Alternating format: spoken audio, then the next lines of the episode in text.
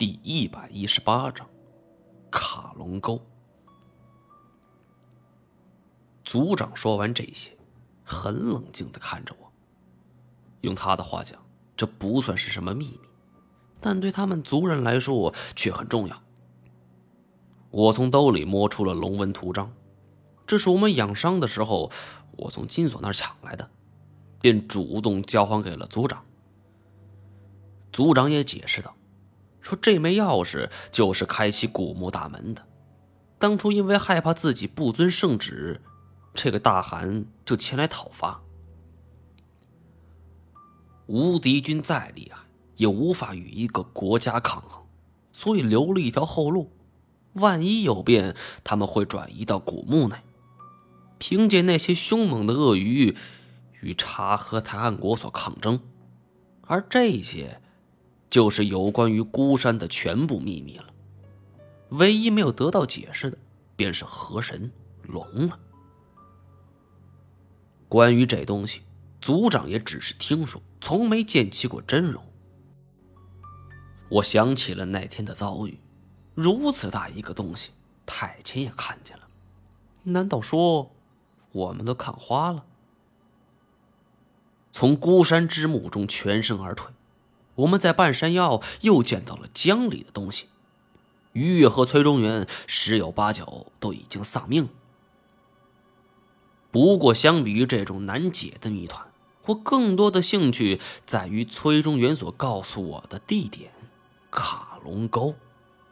在那里住着一个有关所有谜团的关键人物——徐友。过了三五天之后，我们的伤势没有痊愈，却也不得不告别了图瓦人，踏上了前往卡隆沟的路。这些天来，这些可爱的图瓦人对我们悉心照料，很是感激他们。也许正是隐居在此的生活，让他们秉持了淳朴的性情，并没受到外界的纷扰。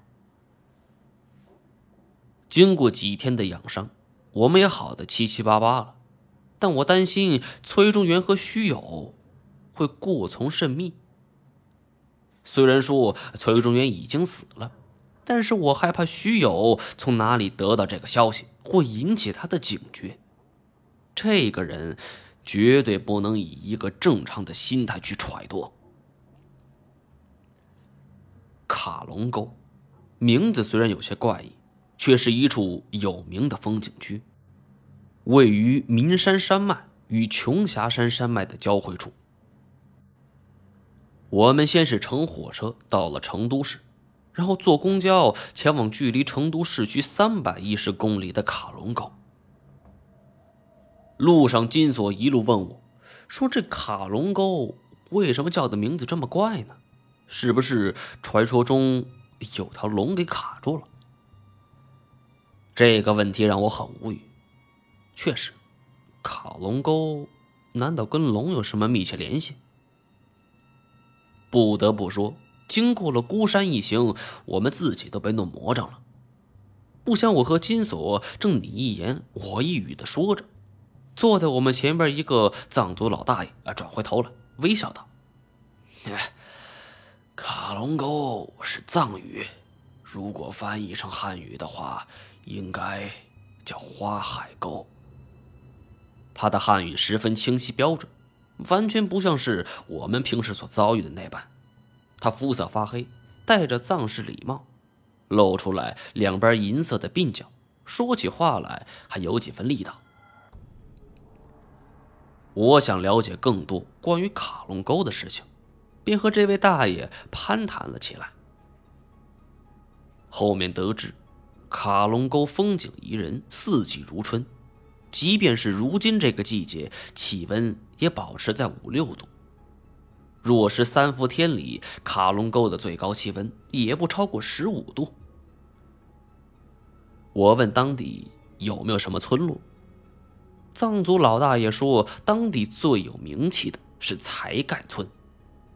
村子是典型的藏寨，往年不少游客都会来此游玩。原来。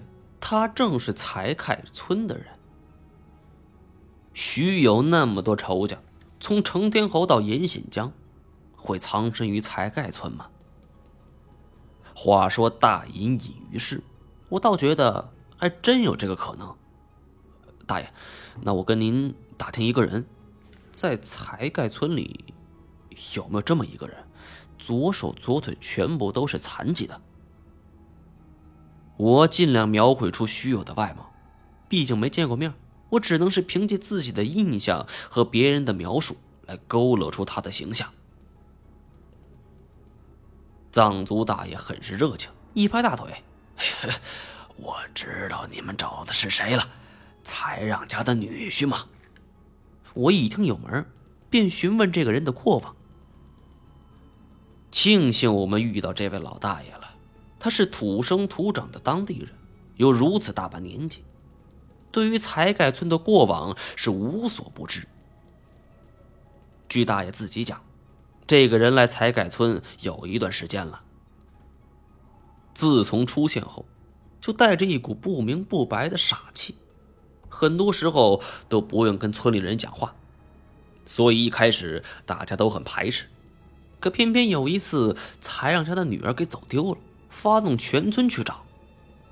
那种年代还没有旅游一说，卡龙沟只是一个毫不起眼的山沟沟。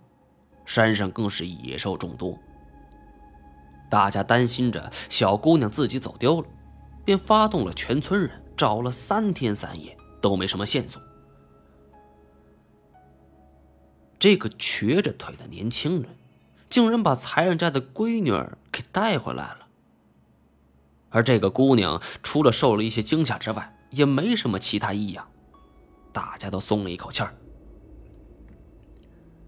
自打那件事过去之后，才让家的姑娘跟这个年轻人是越走越近，最后就嫁给了他。虽然才让一家开始反对，可架不住女儿的苦苦哀求。而且这个年轻人虽然身体残疾，但似乎很有本事，而且从没见他缺过钱或者有什么麻烦。久而久之，才让也就同意了。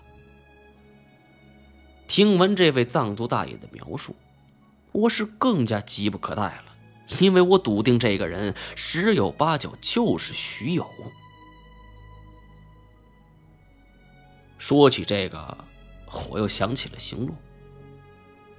那这个人有没有跟什么年轻人交往呢？像我们这么大的，可能认他做师傅什么的吧？呃，我记忆中。好像没有。本集播讲完毕，感谢您的收听。